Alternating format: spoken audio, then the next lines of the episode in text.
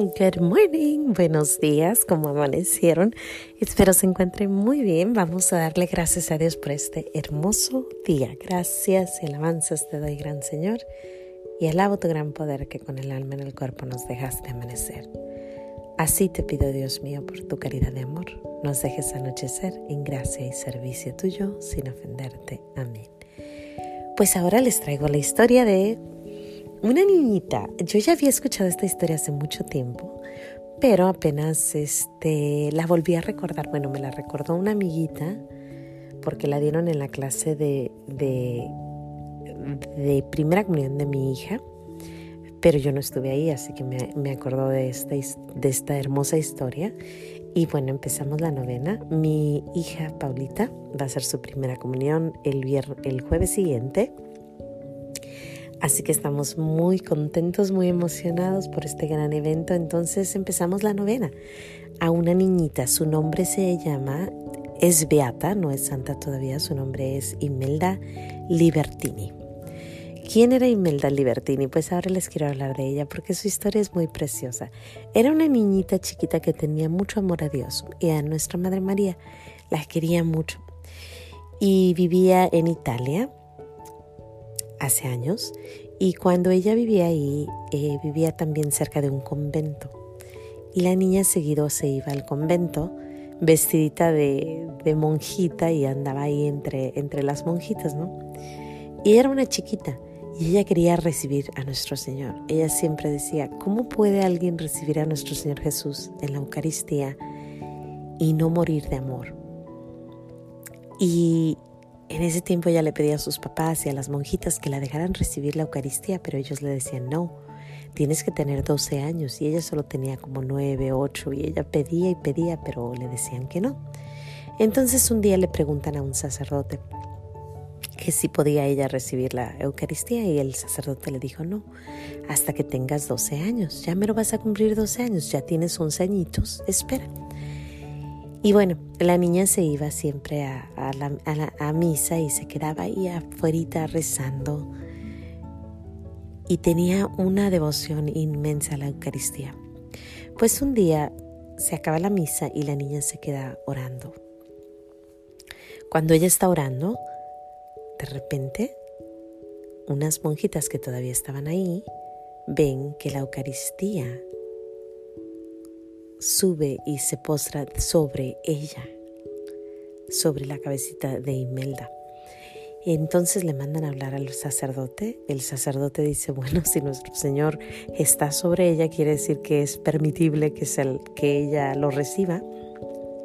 Y van y agarran el platito, ¿no? Para que puedan darle, bajan la hostia y se lo dan en la boquita. Y la niña feliz, ¿no? Recibiendo a nuestro Señor, está muy, muy contenta, tan contenta que su corazoncito deja de latir y muere. Muere de la emoción de recibir a nuestro Señor. Ahí muere.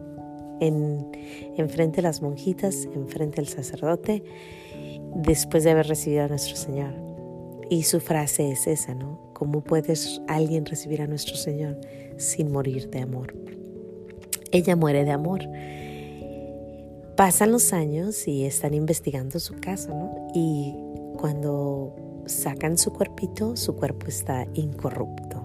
Incorrupto quiere decir que su cuerpo está como murió, como el día que murió, precioso, limpio, sin nada de corrupción. Recibió a nuestro Señor a los once añitos, un año antes de, lo normal. Y bueno, es, es, es increíble esta historia porque pues nos hace pensar en, en cómo la niña entendía lo que iba a recibir, lo que venía hacia ella.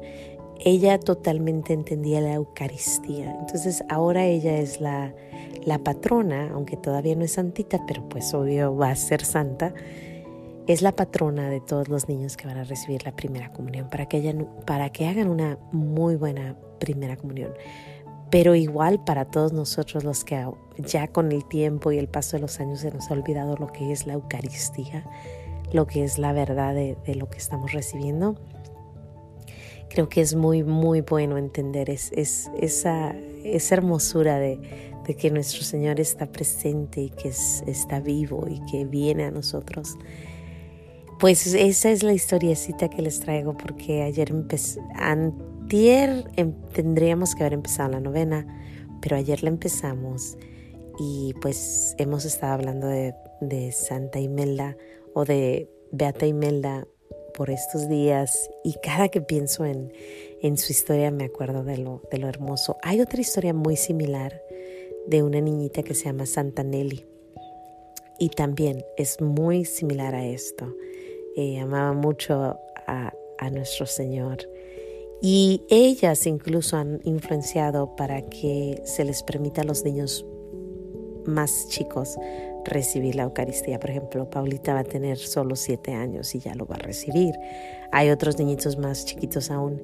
Creo que la importancia es que el niño entienda qué es lo que está pasando, qué es lo que va a recibir.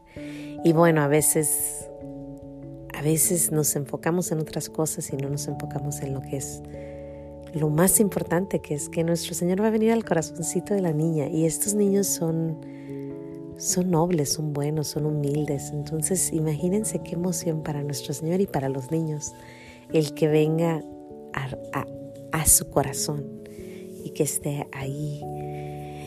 Híjole, bueno, pues yo les pido mucho que me ayuden a orar por mi niña y por todos los niñitos que están haciendo la primera comunión, porque hay muchos. Este es el mes de la, ya lo habíamos dicho, de la confirmación, de la primera comunión, de la graduación, de la coronación de María. Es el mes lleno, lleno de estas cosas.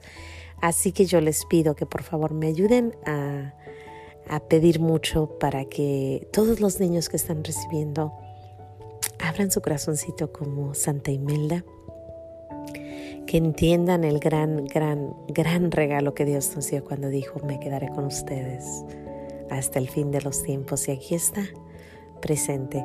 Pues sin más que decir yo, eso le doy gracias a Dios por esta niña hermosa, Santa ah, Imelda, eh, Beatita Imelda Libertini. Puedes encontrar su historia en YouTube, puedes encontrar su novena, puedes rezar por todos los niños que están recibiendo la primera comunión para que abran su corazón de una forma especial y puedan recibir a nuestro Señor con todo, todo, todo, todo el amor posible.